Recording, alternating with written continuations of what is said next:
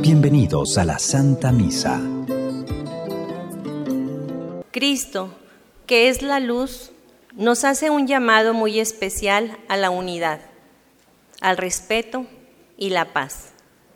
Pero sobre todo nos invita a seguirle y ser discípulos suyos. Hoy es un buen momento para revisar cómo va siendo nuestra respuesta a este llamado. Si es decidida y generosa o le ponemos toda clase de excusas. Dejémonos iluminar por el Señor, que es luz y salvación para todos. En el nombre del Padre, del Hijo, del Espíritu Santo. El Señor esté con todos ustedes, hermanos.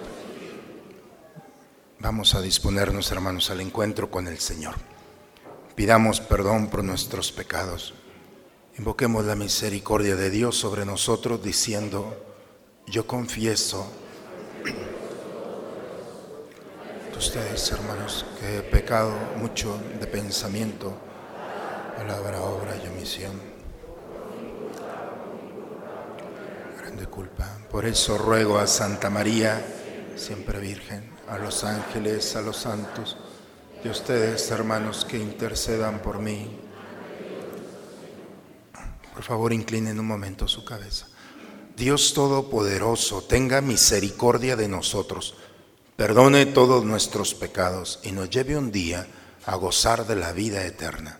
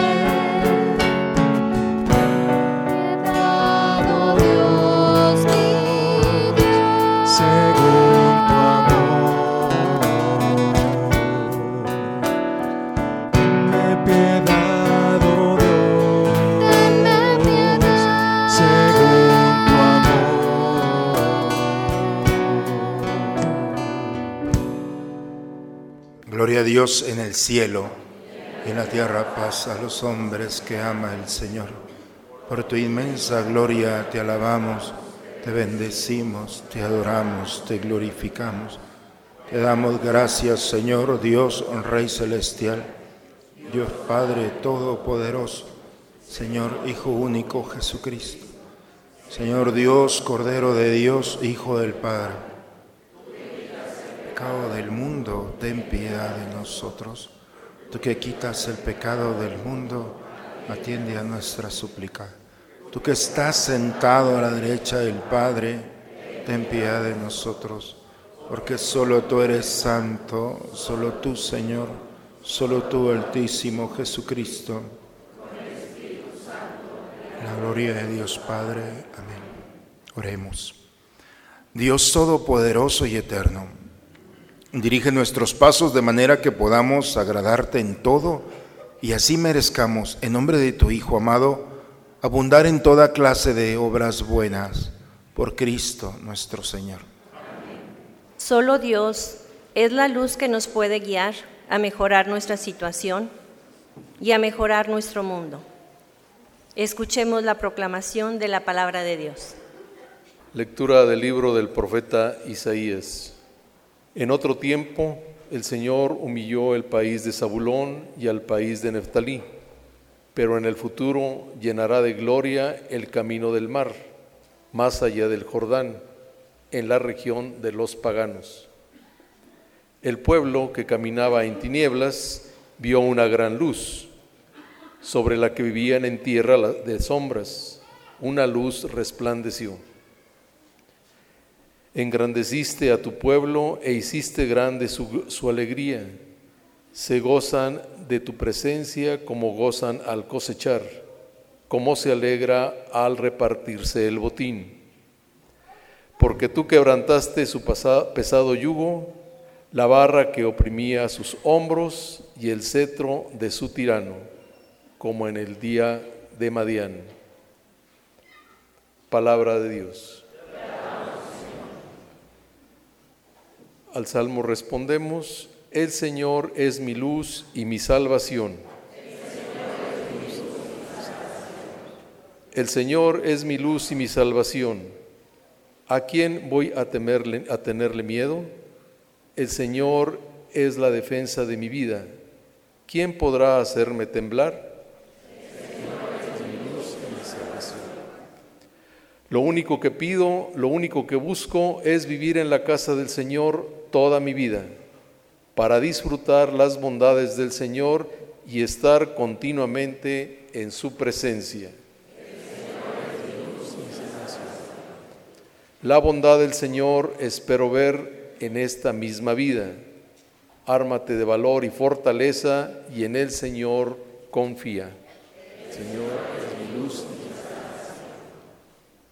San Pablo nos invita a superar las divisiones y rivalidades, a fin de que se reconstruya entre nosotros la unidad. Solo Jesús es quien tiene que ser nuestro guía y maestro.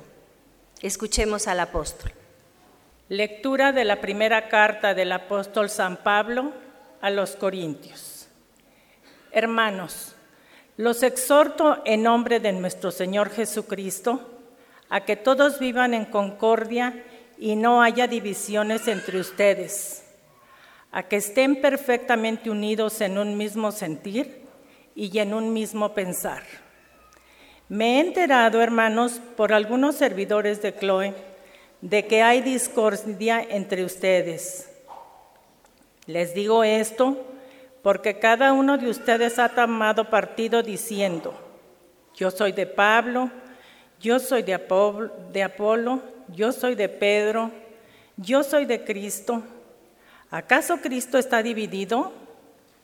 ¿Es que Pablo fue crucificado por ustedes? ¿O han sido bautizados ustedes en nombre de Pablo? Por lo demás, no me envió Cristo a bautizar, sino a predicar el Evangelio. Y eso no con sabiduría de palabras para no hacer ineficaz la cruz de Cristo. Palabra de Dios.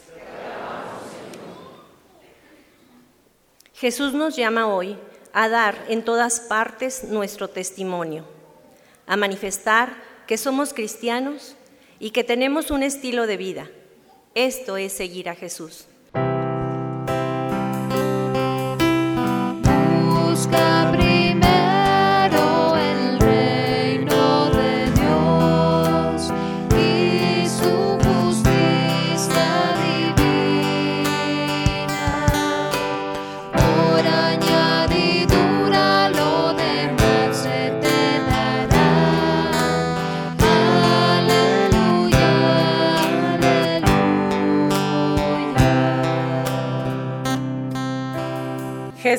Jesús predicaba la buena nueva del reino y curaba las enfermedades y dolencias del pueblo.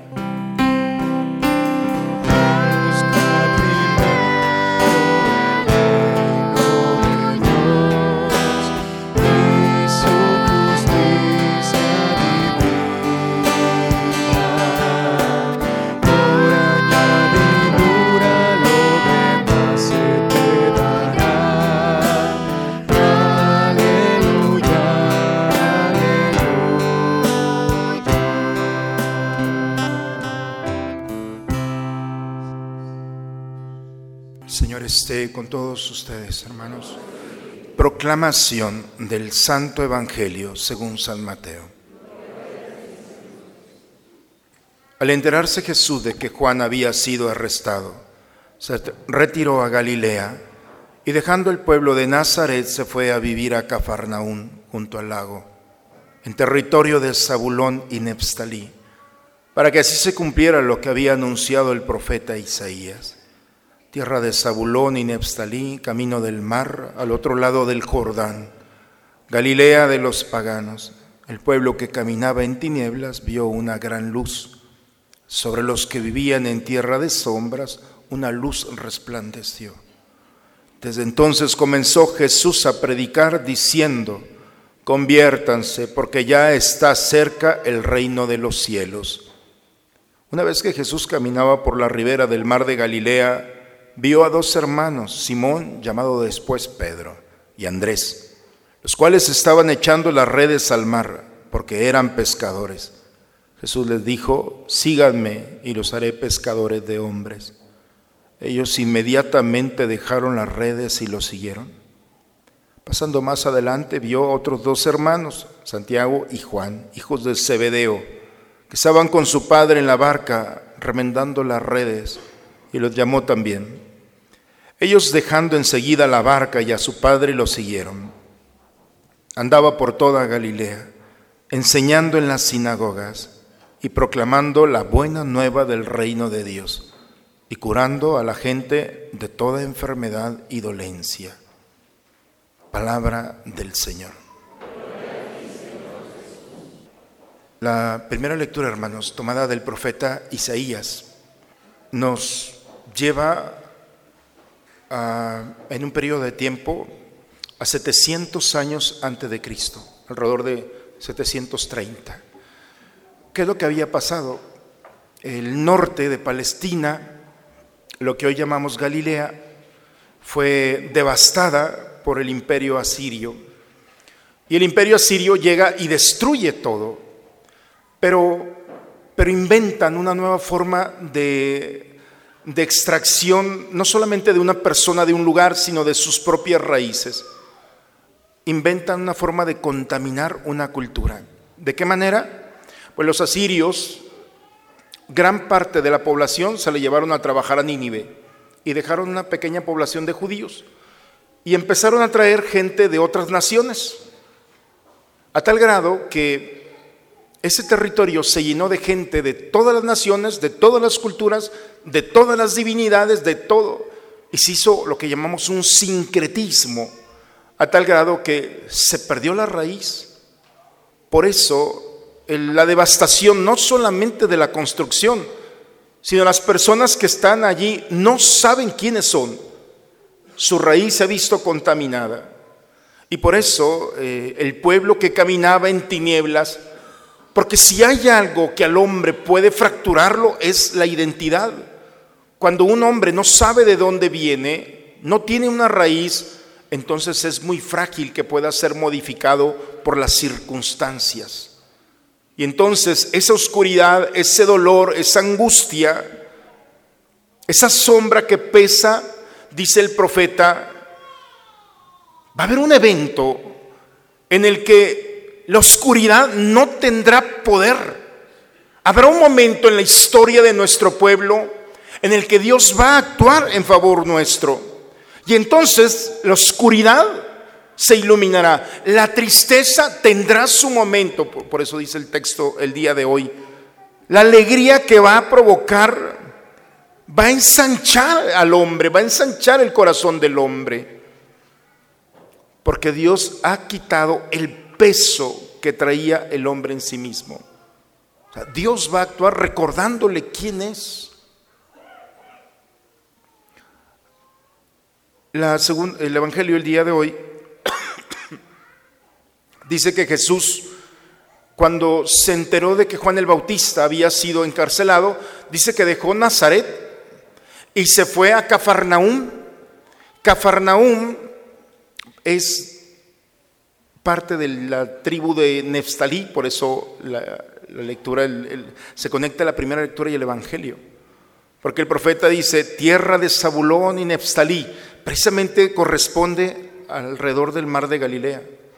Yo sé que todos la están ubicando perfectamente. Pero algún día tendremos la oportunidad de ir todos y van a ver cómo vamos a entender. Pero Neftalí es el terreno, es una de las tribus, de las doce tribus de Israel, y ahí está Cafarnaún. Y por eso Jesús va, deja Nazaret y se va a Cafarnaún. Y por eso el Evangelio el día de Mateo, el Evangelio de Mateo dice, se está cumpliendo la profecía del profeta Isaías Porque la tierra de Zabulón y Neftalí, tierra de paganos, es decir, de aquellos que no tienen identidad. Pagano significa el que vive en los árboles, entre los árboles. Ese pueblo que no tiene identidad, que vive en la oscuridad, ese pueblo va a tener en su momento esa luz que viene a unificarlo. Se está cumpliendo. Y entonces, fíjense cómo en Cafarnaún Jesús hizo alrededor de unos 32 milagros, al menos de los que están en la Biblia.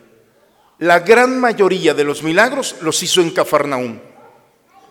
Y ahí en Cafarnaún es cuando dice que Jesús empieza a predicar, conviértanse porque ya está cerca el reino de los cielos. Convertirse, hermanos, la conversión no es un evento de nuestra vida, ya voy a ser bueno y listo, no. La conversión es un esfuerzo concreto y cotidiano de todos los días. Ese esfuerzo está sostenido por la gracia de Dios para renunciar a nuestra propia vida por Cristo, para poderla obtener como el único modo de poder obtener la propia vida. No sé si me expliqué. Pero esa es la conversión.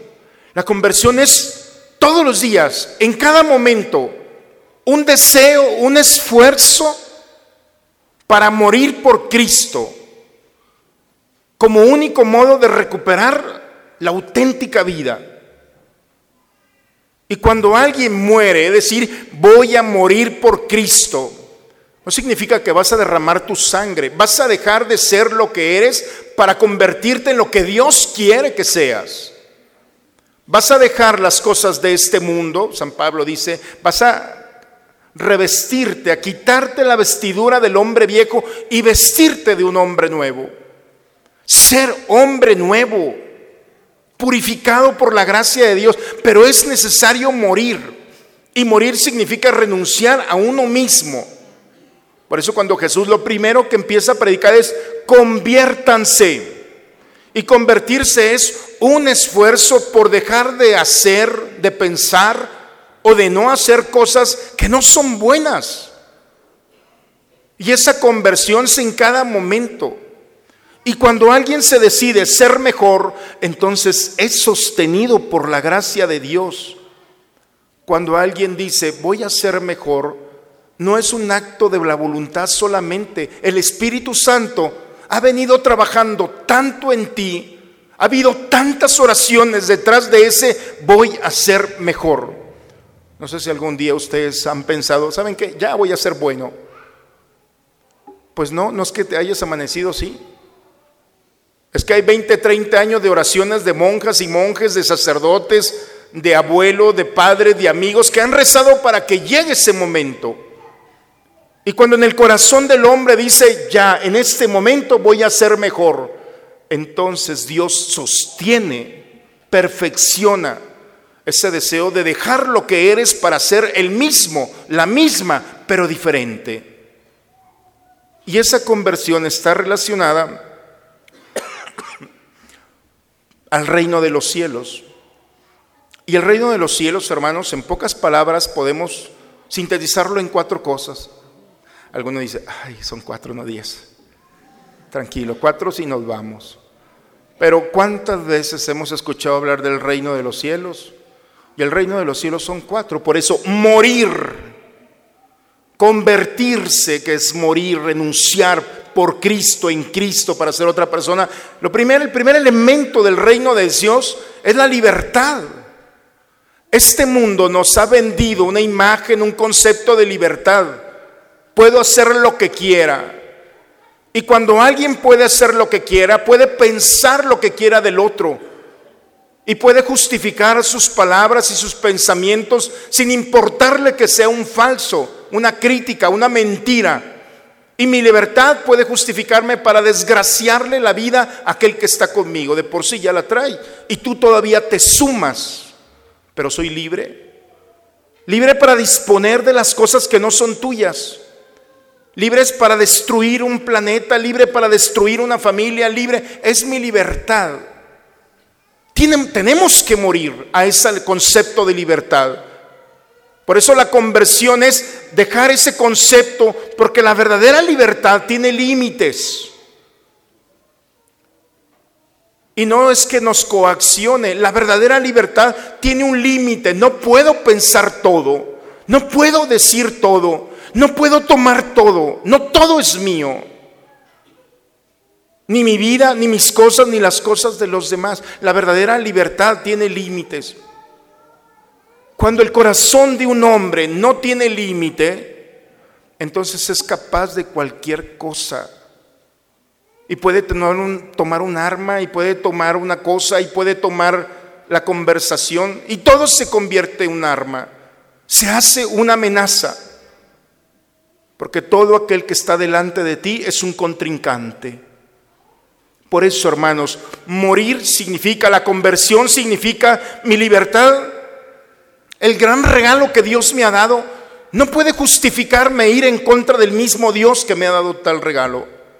La verdadera libertad tiene un límite. No puedo pensar esto, ni de mi esposo, ni de mi esposa, ni de mi hermano, ni... No, no podemos. Y cuando el corazón del hombre tiene un límite, entonces vive en paz y permite que el otro viva en paz, porque sabe que está seguro, segura. No, sé si me explico.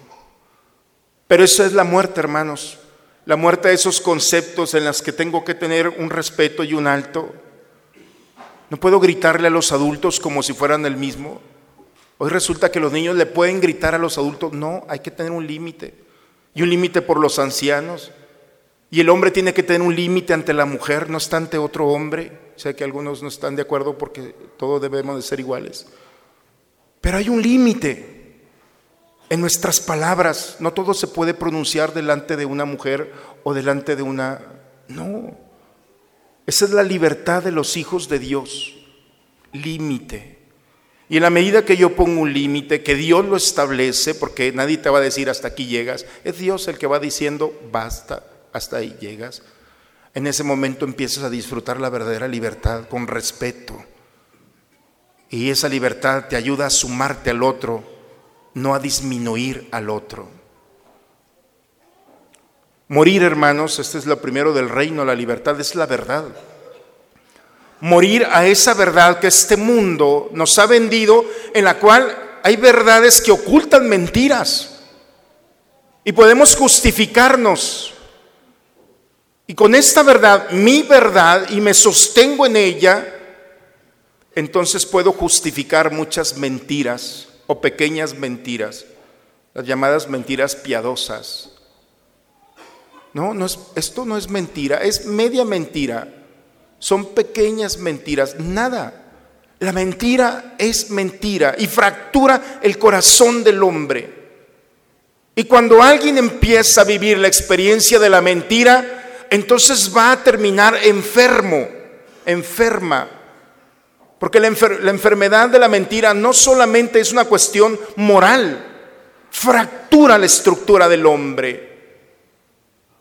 La peor mentira no es la que se dice, esa la podemos solucionar. La peor mentira es la que se vive. Soy esposo, soy esposa, soy novio, soy estudiante, soy sacerdote, y no vivimos lo que somos. Esa es la peor mentira y es lo que, que hay que morir a ese concepto. Bien, faltan dos ya solamente. Pero el reino de Dios es morir, hermanos, a esa mentira. Dice la escritura en el Evangelio de San Juan, la verdad te hará libre. Y la libertad es el medicamento para vivir en paz. Cuando alguien vive la mentira, entonces tiene miedo a la sospecha. No puede estar en paz porque en cualquier momento se va, esa mentira se va a hacer pública. Y entonces viene el dolor de haberse engañado y engañar a los demás. Por eso es renunciar, Señor, ayúdame a vivir en la verdad. Una verdad puede destruir toda la estructura de la mentira. Es lo más maravilloso. Ni cien verdades, ni mil ni cien mentiras hacen una verdad. Todo mundo lo dice. Fíjense cómo en el Evangelio, cuando el niño Belén, cuando el niño Dios nace en Belén, dice que hizo simbrar el corazón de Herodes y de toda Jerusalén, porque todo vivía en una mentira. Un bebé pequeñito, la verdad, hizo simbrar el corazón. Hermanos, vivamos en la verdad, hablemos con la verdad, enfrentemos las consecuencias de la verdad. Porque una mentira te va a llevar a otra. Y esa mentira se va a ir fortaleciendo hasta el punto en el que ya no te des cuenta si es realidad o no. En cambio, la verdad siempre te va a sumar, siempre, a la responsabilidad, a la vida, a la libertad. Por eso la conversión de la que nos habla el Señor es iluminar nuestra vida, iluminar nuestra vida con la verdad. ¿Qué pasa cuando hablo con la verdad? Se te iluminan los ojos, la verdad te hará libre, quitará de ti el oprobio de la enfermedad, de la tristeza, de la angustia. El reino de Dios, hermanos, es justicia.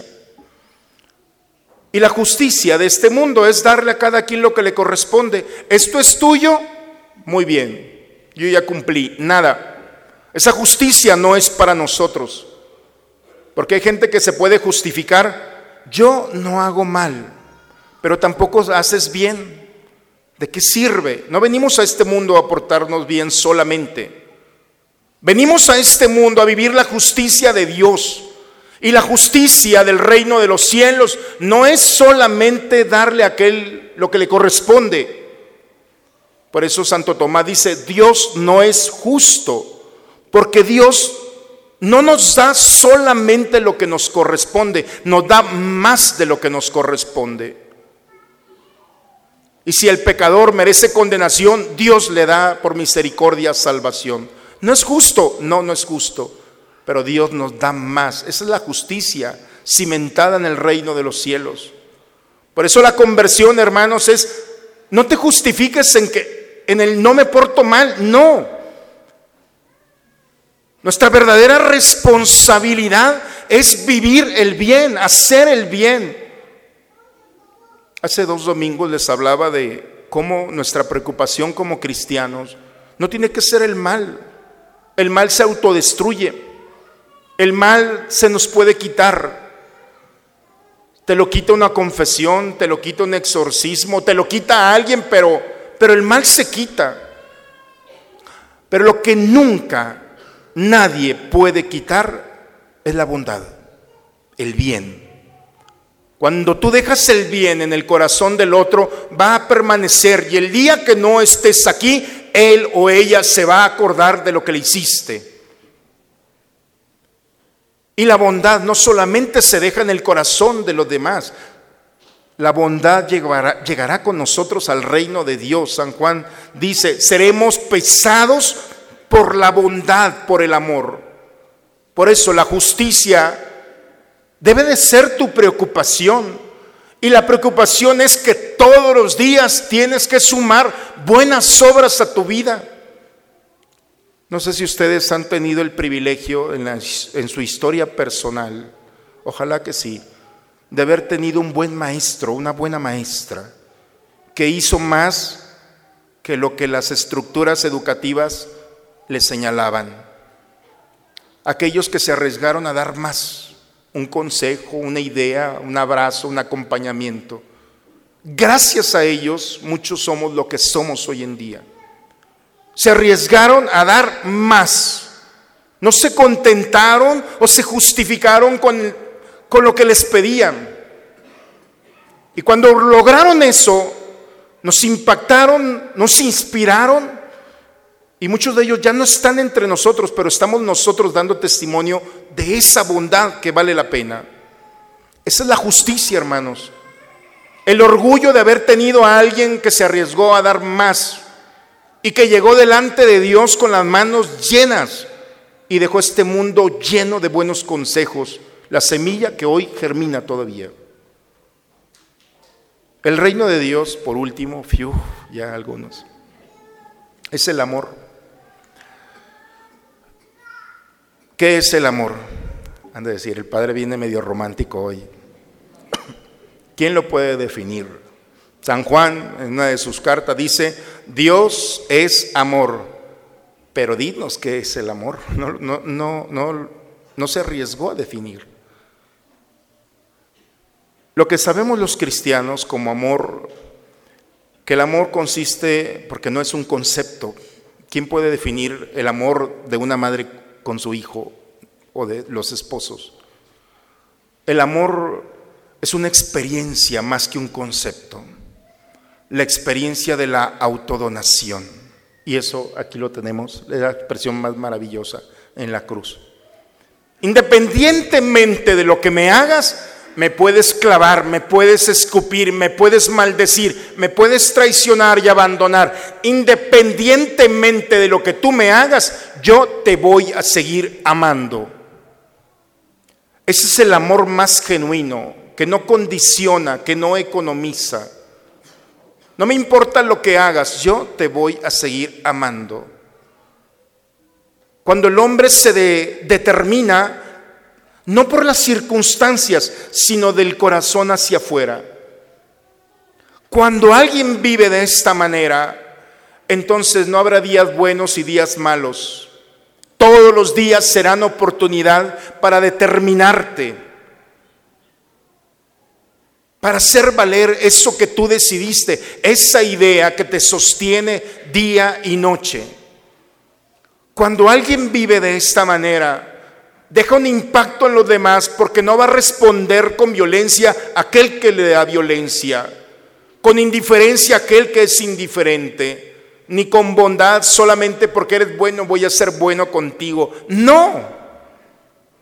Aquel que se autodetermina es, me podrás decir, yo voy a seguir orando por ti, te abrazo y pido y me acerco. Entonces esa lógica que no es de este mundo va a impactar e iluminar tenemos que morir, que convertirnos al amor que condiciona. Yo te doy, tú que me das. Ese no es amor, es jugar al amor.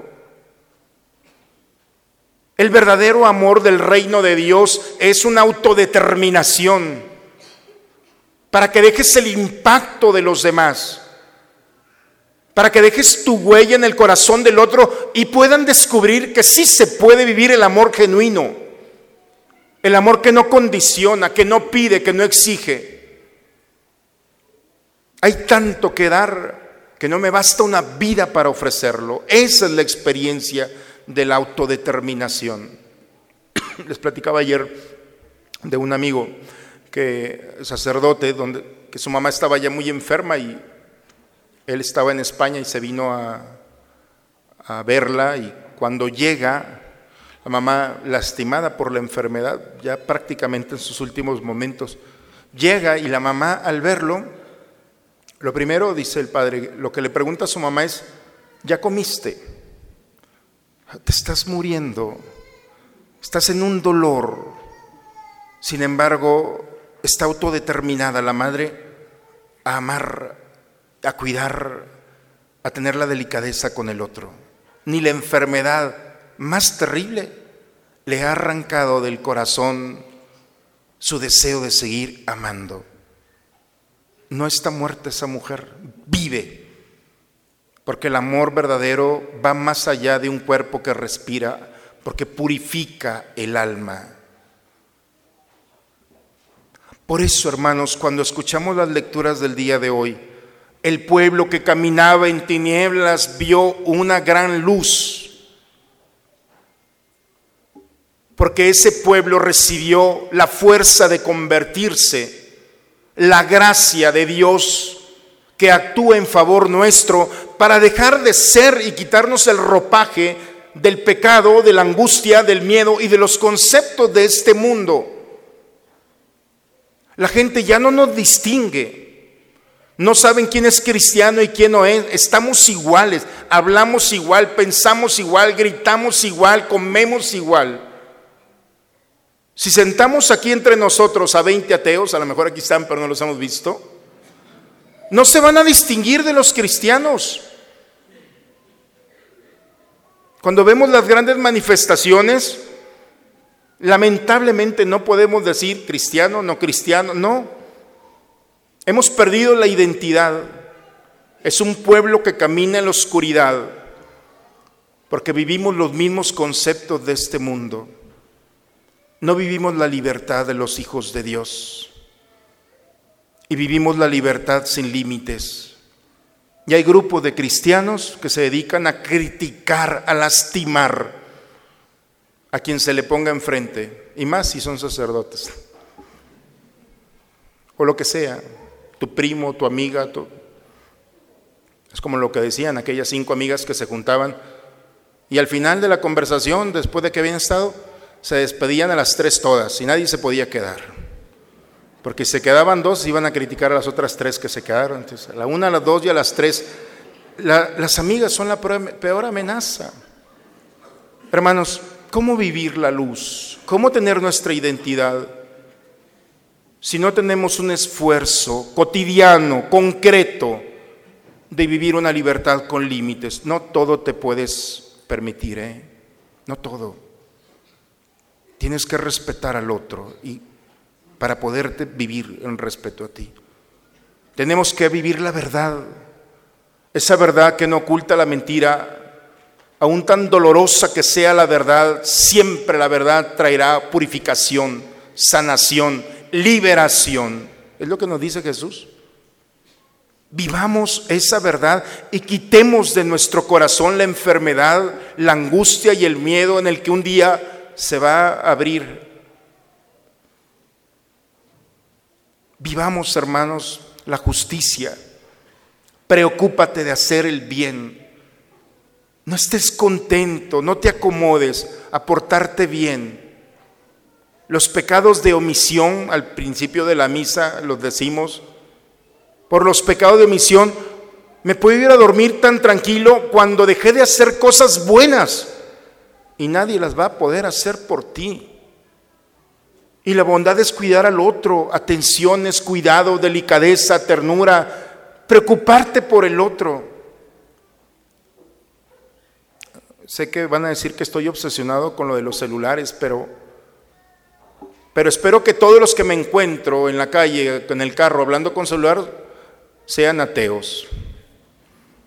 Porque no puedo entender a un cristiano que viva la justicia hablando por teléfono, porque no se está preocupando por el otro, porque te expones y expones al otro. Y esas cosas pequeñas son las que hemos dejado de hacer y justificar. Hay que vivir, hermanos, determinados en dejar nuestra huella en este mundo. No te determines por las circunstancias, no le tengas miedo al presidente que viene y va a poner un muro, no te preocupes por eso. ¿Cuántos imperios se han caído? ¿Cuántos líderes ya no quedó polvo de ellos? El cristiano no se autodetermina por eso. Si queremos un cambio verdadero, entonces empiezas a hacer cosas buenas una bondad, un acto de bondad, por más pequeño que sea, fractura las estructuras del mal. Y la bestia del mal que se alimenta por la corrupción no puede sostenerse con una verdad, por pequeña que sea, asumiendo las consecuencias, siendo responsable con la vida, pero cuando alguien vive con la verdad, siempre tendrá una oportunidad delante de él aún en el error, aún en el dolor de haberse equivocado. Por eso, hermanos, las lecturas del día de hoy, Pablo nos dice, seamos uno, un solo corazón, una sola alma. Y el único que puede provocar nuestra unión no son nuestros intereses, es Cristo. Cristo, nuestro Señor, es aquel que nos puede volver, devolver la identidad que este mundo nos ha quitado. Y nos hemos dejado seducir perdiendo la alegría, la paz, la armonía y el deseo de cuidar y proteger al otro o a la otra.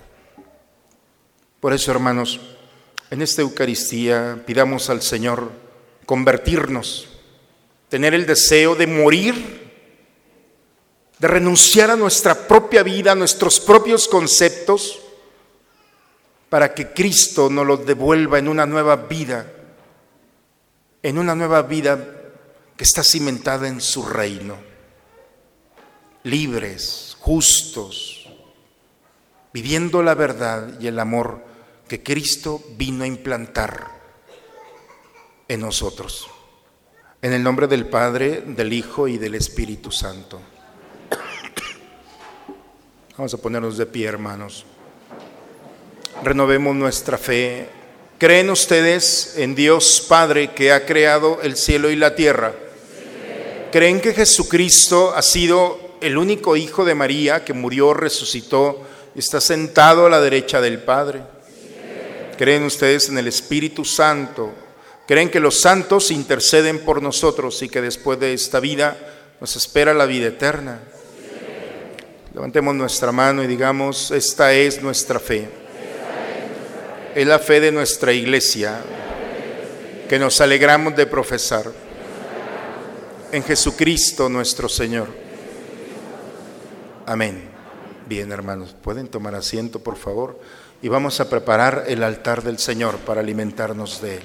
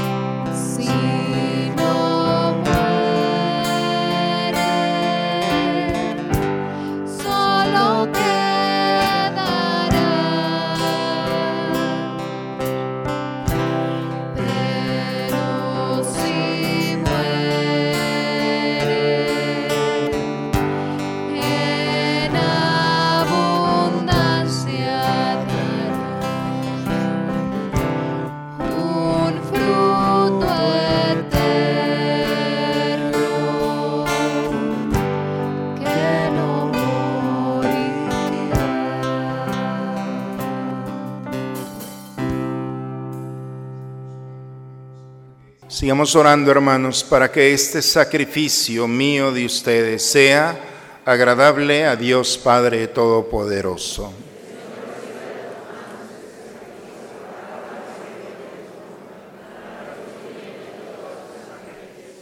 Recibe, Señor, nuestros dones y santifícalos, a fin de que nos sirvan para nuestra salvación, por Cristo nuestro Señor. El Señor esté con ustedes, hermanos. Levantemos el corazón. Demos gracias al Señor nuestro Dios. Es justo, Padre, darte gracias siempre y en todo lugar, Dios Todopoderoso, eterno, por Cristo, Señor nuestro. Porque has creado todo cuanto existe. Determinaste el ciclo de las estaciones. Formaste al hombre a tu imagen y semejanza, porque nos has hecho dueños de un mundo portentoso para que en tu nombre domináramos la creación entera. Pero al contemplar la grandeza de tus obras, en todo momento te alabáramos. Por eso nos unimos a los ángeles y a los santos para cantar con ellos el himno de tu gloria.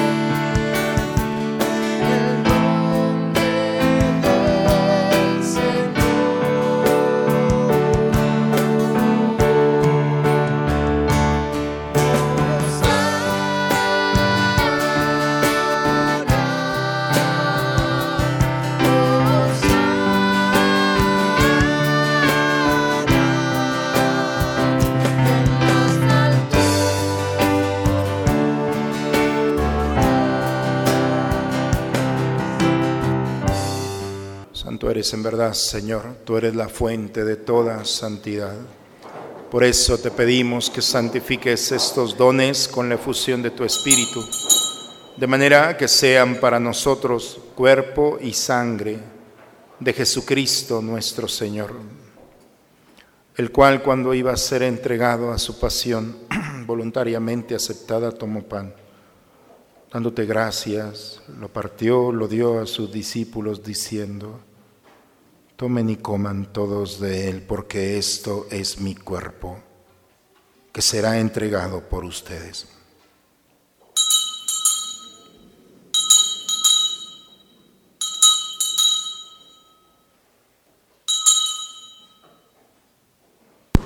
Del mismo modo, acabada la cena, tomó el cáliz, dándote gracias de nuevo pasó a sus discípulos diciendo, tomen y beban todos de él, porque este es el cáliz de mi sangre, sangre de la alianza nueva y eterna, que será derramada por ustedes y por muchos para el perdón de los pecados. Hagan esto en conmemoración mía.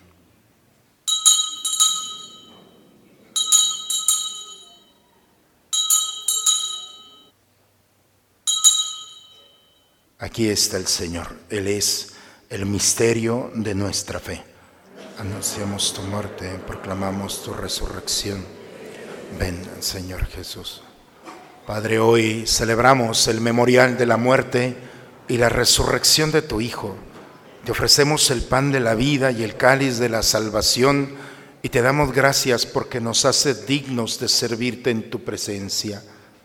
Te pedimos humildemente que el Espíritu Santo nos congregue en la unidad, a cuantos participamos del cuerpo y sangre de Cristo.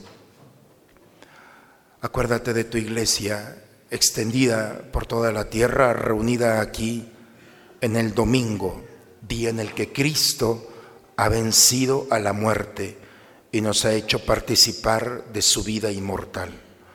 Nos unimos al Papa Francisco, a nuestro obispo Raúl, a todos los que cuidan de tu pueblo. En tus manos encomendamos el alma de Doraela y Marianela, de Carmen Lilia Sánchez y de Armando Fuentes, de Lilia Pérez y de Adrián Santos. Admítelos a contemplar tu gloria. Nos unimos a la acción de gracia de María Magdalena Estrada Mendoza y de Carolina Fuentes Padilla. Pedimos por la salud de todos nuestros enfermos especialmente de Gaby Ramos. A cada uno de nosotros, Señor, que nos hemos acercado a este misterio, danos la gracia que viene de ti para renunciar a nuestra propia vida para recuperarla en ti. Concédenos vivir la libertad, la verdad, la justicia, llevar nuestra vida al extremo viviendo el amor que tú nos has presentado como una propuesta cristiana. Y así con María, la Virgen, Madre de Dios, San José, su esposo, los apóstoles y cuantos vivieron en tu amistad a través de todos los tiempos, merezcamos por tu Hijo Jesucristo compartir la vida eterna y cantar tus alabanzas por Cristo, con Él y en Él. A ti, Dios Padre Omnipotente, en la unidad del Espíritu Santo, todo honor y toda gloria por los siglos de los siglos. Vamos a dirigirnos, hermanos, con este espíritu que el Señor ha derramado sobre nosotros. Vamos a dirigirnos a nuestro Padre con la oración que Cristo nos enseñó. Padre nuestro que estás en el cielo, santificado sea tu nombre. Venga a nosotros tu reino. Hágase tu voluntad en la tierra como en el cielo. Danos hoy nuestro pan de cada día. Perdona nuestras ofensas, como también nosotros perdonamos a los que nos ofenden. Líbranos de todos los males, Señor, concédenos la paz en nuestros días, para que ayudados por tu misericordia vivamos libres de pecado y protegidos de toda perturbación. Mientras estamos esperando la venida gloriosa, de nuestro Salvador Jesucristo. Señor Jesucristo, que dijiste a tus apóstoles, la paz les dejo, mi paz les doy. Señor, no tengas en cuenta nuestros pecados. Ve la fe de tu iglesia y conforme a tu palabra concédele la paz y la unidad. Tú que vives y reinas por los siglos de los siglos. La paz del Señor esté siempre con ustedes, hermanos. Recibamos esta paz, nos gozamos en ella y la compartimos con quien está a nuestro lado. Damos un siglo de comunión fraterna.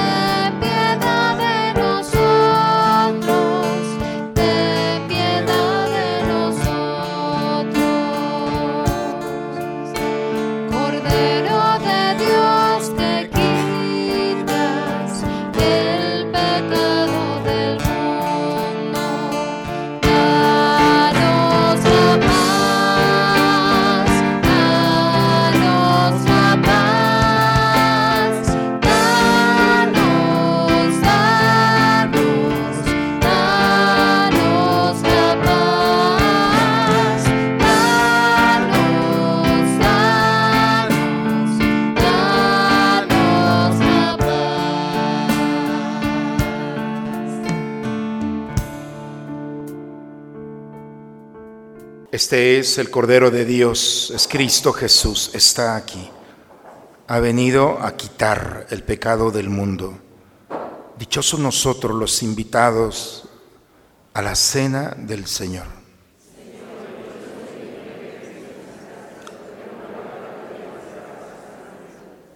Acudan al Señor, quedarán radiantes y sus rostros no se avergonzarán. Creo, Señor mío, que estás realmente presente en el Santísimo Sacramento del altar. Te amo sobre todas las cosas y deseo ardientemente recibirte dentro de mi alma, pero no puedo hacerlo ahora sacramentalmente.